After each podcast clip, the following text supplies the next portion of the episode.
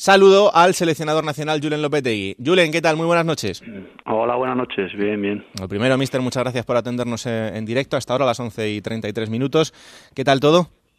Bien, bien, bien, todo en orden, todo bien y, comenzando un poco ya a descansar que mañana viajamos. Mm, ¿Con ganas de que arranque ya el partido del día 1 y que empiece a andar esto? Sí, uno tiene las lógicas ganas ya de, empezar a competir y, bueno y debutar, ¿no? Pero pero es cierto que también estamos tratando de aprovechar estos días que son importantes para, para conocernos un poquito, para transmitir lo que queremos a, a los chicos y para poder llegar en las mejores condiciones posibles a ese partido que va a ser eh, por otra parte, pues muy exigente, ¿no? Mm, ¿Cómo se han encontrado los chicos? Bien, bien, la verdad que muy contento. La predisposición ha sido, ha sido inmejorable en todos los aspectos y muy contento por, por la actitud, por la ilusión y las ganas que y, y, sobre todo la concentración que han mostrado en estos dos días. ¿no? Hay mucho trabajo que hacer en poco tiempo, es uno de los matices que tiene eh, el hecho de, entrar a una selección. No tenemos mucho tiempo para trabajar, tenemos que, tratar de aprovechar el poco tiempo que tenemos y en ese aspecto la verdad que, los chicos han estado fantásticos. Mm, no es mala manera de estrenarse, ¿eh? ante Bélgica, partido amistoso, pero ante una de las selecciones eh, más potentes de Europa. Sí, yo creo que es una... Bueno, hasta hace tres o cuatro meses era la número uno en, la, en el ranking FIFA y evidentemente un equipo muy potente con muchísimos grandes jugadores, no solo los que están en el campo, también eh, a nivel de, de, fondo de armario. Y bueno, es una generación realmente extraordinaria para el fútbol belga y es cierto que, que creo que lleva tres, tres años o más de tres años sin perder en su, en su país, con lo cual evidentemente hablamos de un, de un equipo con muchísimo potencial a nivel individual y creo que también a nivel colectivo con la llegada de ahora de Roberto seguro que que va a ser un equipo también con, otro empaque y otra otra cara diferente a la que ha mostrado hasta ahora. ¿no? Mm, eh, ahora, Mister, ya sabe cómo somos, eh, estamos todos deseando bueno, pues, eh, ver a las nuevas caras, ver cómo va a ser el, trabajo del nuevo seleccionador, cómo se va enfocando todo esto en, una selección que, ha pasado de, un ciclo ganador absolutamente increíble a momentos de dudas. ¿no? Entonces, en este momento, ¿cómo lo ve? ¿Cómo cree que, España espera encontrar y, sobre todo, qué España quiere ofrecerle a la gente? Bueno, es innegable lo que tú has dicho, ¿no? que el equipo en, los últimos años, eh, quizá no en los últimos más cercanos, pero sí en los anteriores ha, sido bueno, el mejor equipo de la historia, sin ninguna duda, del fútbol español. Eh, ha conseguido los hitos eh, de los que todos estamos tremendamente orgullosos y, de lo que tanto se ha hablado y cómo los ha conseguido. ¿no? Es cierto que en los últimos campeonatos eh, el equipo no ha conseguido quizás llegar al nivel de o cuando se genera una expectativa tan grande o llegar a esa expectativa de, conseguir ganar o estar cerca de ganar. Y ahora estamos en otro proceso y nosotros eh, lo que tratamos es de, de, concentrarnos en lo que tenemos que, que hacer cada día. Ahora, ahora toca enfocar un poco el partido de Bélgica, ser capaz de de lo que te he dicho antes, de, ordenarnos en estos cuatro días, de conocernos un poquito mejor, transmitir eh, lo que entendemos que es importante para, para el equipo y para conseguir eh, ser competitivos a partir del primer día y, ser capaces de poner en el campo lo que, lo que entendemos que, podemos hacer. Mm, eh, le pregunto por nombres propios, se ha hablado mucho en estos últimos dos días, pero evidentemente es el nombre de la concentración, aunque no esté, que es el de Iker Casillas. ¿Cómo pensaba que todo esto se iba a encarar así? ¿Ha habido cosas que a lo mejor le han sobrepasado en estos días por la repercusión que ha tenido todo esto o no?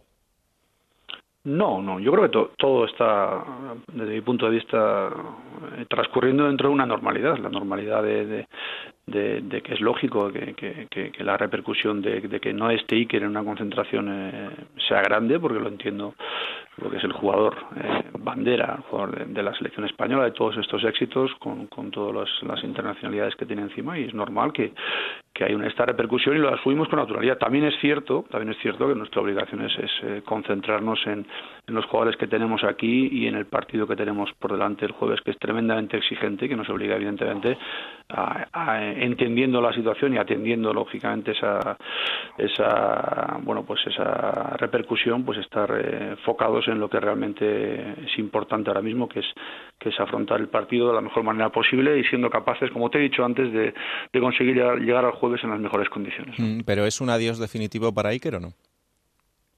Eh, ya lo he dicho varias veces, las puertas no se, no se van a cerrar a nadie y menos a Iker, evidentemente. Él está jugando en un equipo de, máximo nivel, que es el Oporto, de máxima exigencia y, y, luego está también jugando la Champions. Lo que ocurre, lo que vaya a ocurrir en el futuro no lo sabemos, pero sí es cierto que en esta convocatoria hemos decidido que, que era mejor que, que fuera de esta manera y, y, así lo hemos hecho y así lo, y así lo no llevamos a cabo. ¿no? Mm, eh, tenemos dos grandes noticias, que es la vuelta de Pepe Reina y de otro portero que está en un excelente rendimiento en, los últimos meses, incluso el último año, que es Adrián San Miguel. ahora mismo, a día de hoy, el portero titular es David De Gea. Sí, sí, ya lo comenté que, que la idea nuestra es que, que David eh, sea el portero eh, titular.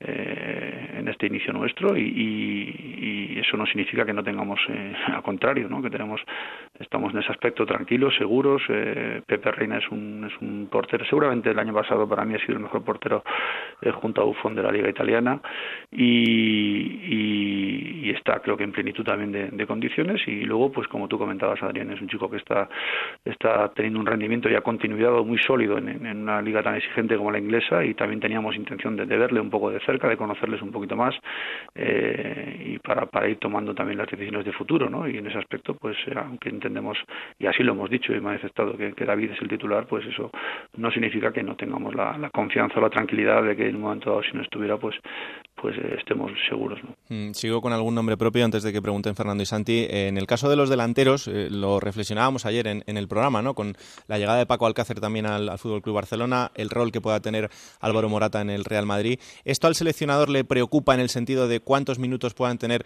sobre todo los delanteros, y que sea solo Diego Costa el que a día de hoy más o menos parte como titular en su equipo o no?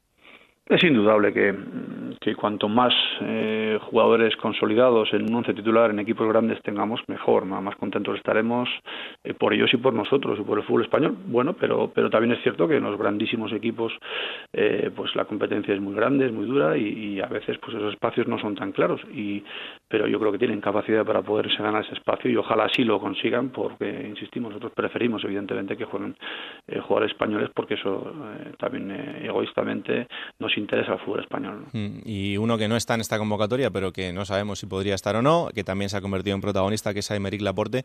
Eh, no sé si, si todo esto le ha sorprendido, si entra dentro de los planes del seleccionador el poder convocarle en algún momento o es pronto todavía.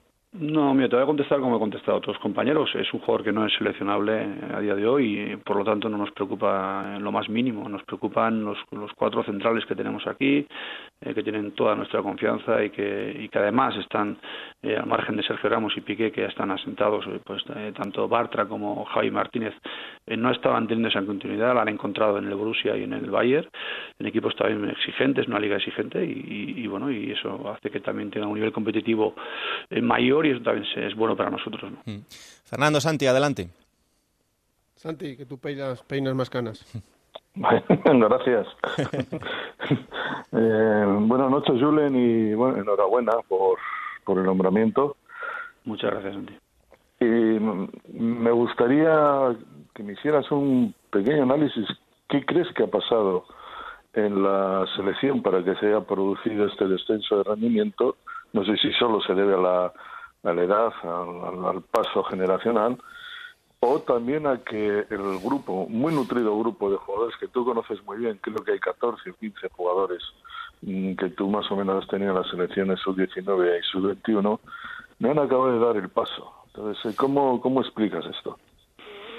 Bueno, eh, te soy sincero, no, no vamos a pararnos mucho a explicar lo que ha pasado en el, en el anteriormente. Lógicamente nosotros analizamos y sacamos nuestras conclusiones y, y tratamos de priorizar lo que entendemos que es, eh, es más importante, pero sí es cierto que, que al final eh, en competiciones tan cortas como europeos y mundiales eh, todos somos conscientes que en cualquier eh, pequeño desliz, cualquier pequeño detalle te lleva hacia un lado, te lleva hacia el otro. Ocurre que es cierto que al final los análisis se hacen siempre desde, desde la consecuencia, pero a partir de ahí también es cierto que nosotros tenemos que tratar de sacar nuestras conclusiones. A nivel eh, futbolístico, lógicamente, las sacamos y tratamos de, eh, como te decía antes, en este poco tiempo, de intentar transmitir pues situaciones que entendemos que son que nos, nos van a ayudar a competir mejor eh, dentro de, respetar lo que es el futbolista español, la calidad, la calidad técnica, la, la, personalidad y la ambición que, que ya el futbolista español muestra en, equipos de máximo nivel y a partir de ahí sí que queremos ser capaces de, bueno, de tener respuestas en diferentes situaciones de eh, y, de ser capaces de, sacar esa calidad que tenemos. ¿no?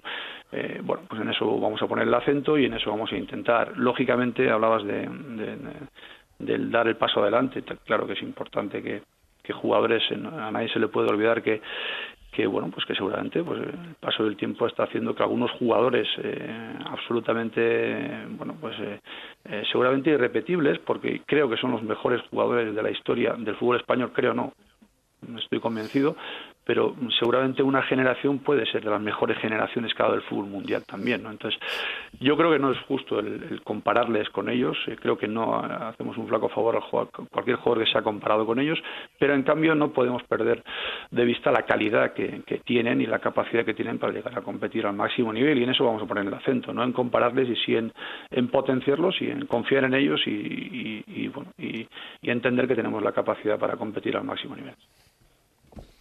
Fernando. Eh, Julen, ¿qué tal? Buenas noches, seleccionador. Hola, eh, Fernando, ¿cómo estás? Eh, a ver, una, yo tengo de tres nombres propios, pero una para empezar. ¿Por qué, a mí me extraña, ¿eh? ¿por qué esa necesidad de decir que un portero es titular cuando no la tienes, por ejemplo, para el puesto de nueve, que también hay tres nueves, ¿no? no sé por qué había esa necesidad, cuando todos sabemos que ahora mismo De Gea está por delante de los demás.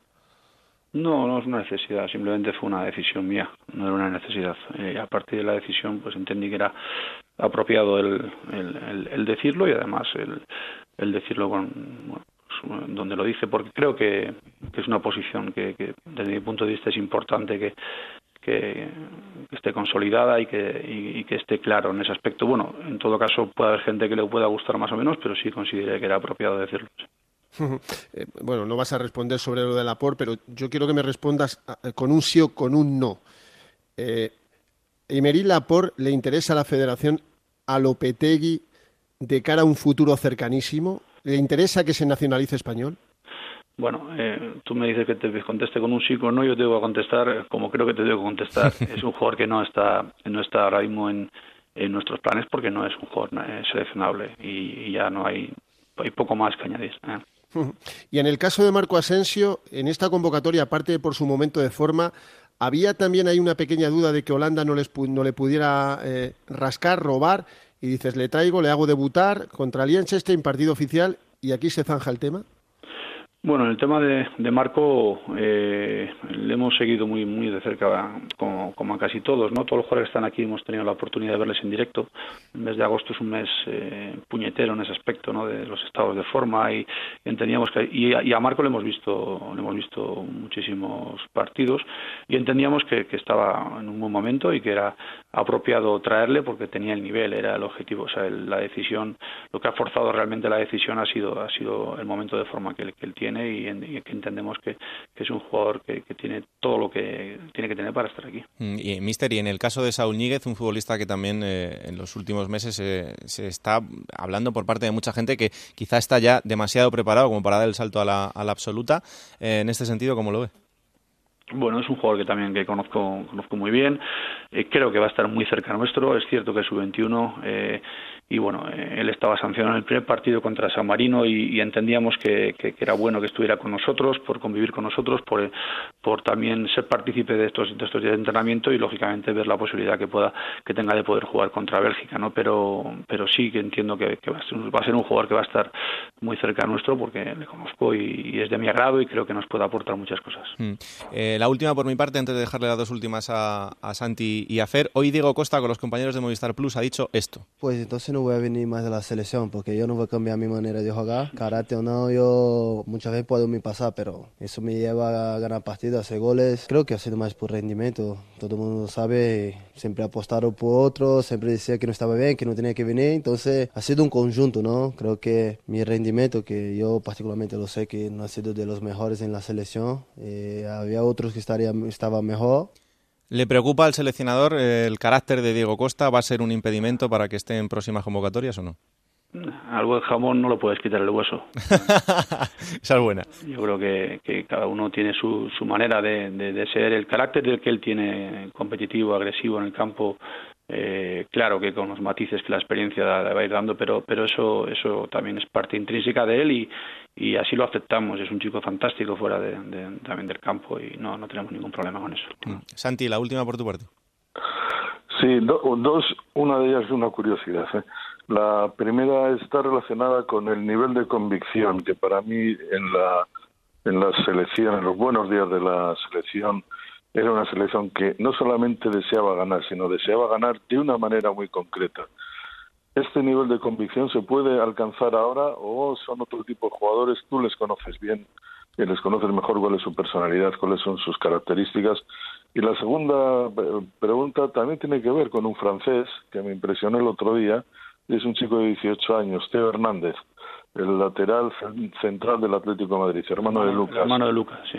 Sí, eh, también hay alguna posibilidad, o también lo descartáis como posible, ya no sé si para la mayor, evidentemente, pero para las selecciones inferiores. No, tanto Luca como Teo. Son, las dos preguntas. ¿eh? Sí, tanto te, empiezo por el final. Tanto Luca como Teo son jugadores también franceses, no seleccionables. Eh, y además les conozco muy bien, les conozco desde pequeñitos porque su, su padre jugó conmigo muchísimos años. Y, y la primera pregunta que me has hecho, perdona.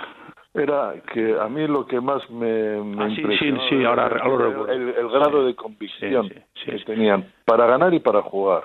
Era una selección que tenía tenía hervía por dentro en ese sentido. Yo no sé eh, cómo, cómo ves esta selección, si tienen las mismas características, son buenos jugadores, pero si, si, si, eh, si tienen ese nivel de convicción en lo que hacen. Yo creo que eh, comentábamos antes que, hay jugadores que son difíciles de repetir, pero sí que estoy absolutamente convencido de la personalidad y la ambición de los jugadores que están aquí. Sí que en ese aspecto pongo la mano en el fuego por ellos. Son jugadores muy ambiciosos, muy convencidos, eh, llevan desde muy jóvenes jugando en equipos importantes y, creo que, en, esa, en esa línea no va a haber ninguna duda ¿no? de lo que pretendamos hacer. A partir de ahí eh, vamos a tratar, lógicamente, de, de, ser un equipo en, el aspecto eh, futbolístico, vamos a ser bastante previsibles, o sea, no, no nuestra calidad es la que es y vamos a tratar de potenciarla. Otra cosa es que, que intentemos que tengamos respuestas a diferentes momentos del juego y tratemos de, de, implementarlas y de, y de evolucionar como creo que todos los equipos tienen que intentarlo, ¿no? Eso, eh, claro que lo vamos a intentar con todas nuestras fuerzas y, con todo el convencimiento. Fernando, remata.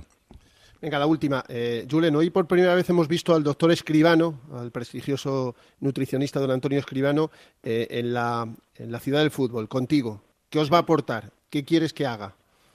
Bueno, pues el, como tú decías, es, es, prestigioso porque es bueno y porque está aquí y lo queremos utilizar y queremos que esté cerca para ayudarnos en, eh, también en, un poquito en, manejar todo lo que son las dietas de, los chicos y creo que en ese aspecto pues no, no, va a haber ningún problema porque todo lo que nos vaya a aportar va a ser positivo y, y claro que vamos a querer también mejorar en ese aspecto.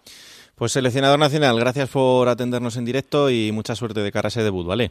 Muchísimas gracias. Un abrazo fuerte. Ahí está, Julen Lopetegui, el seleccionador nacional.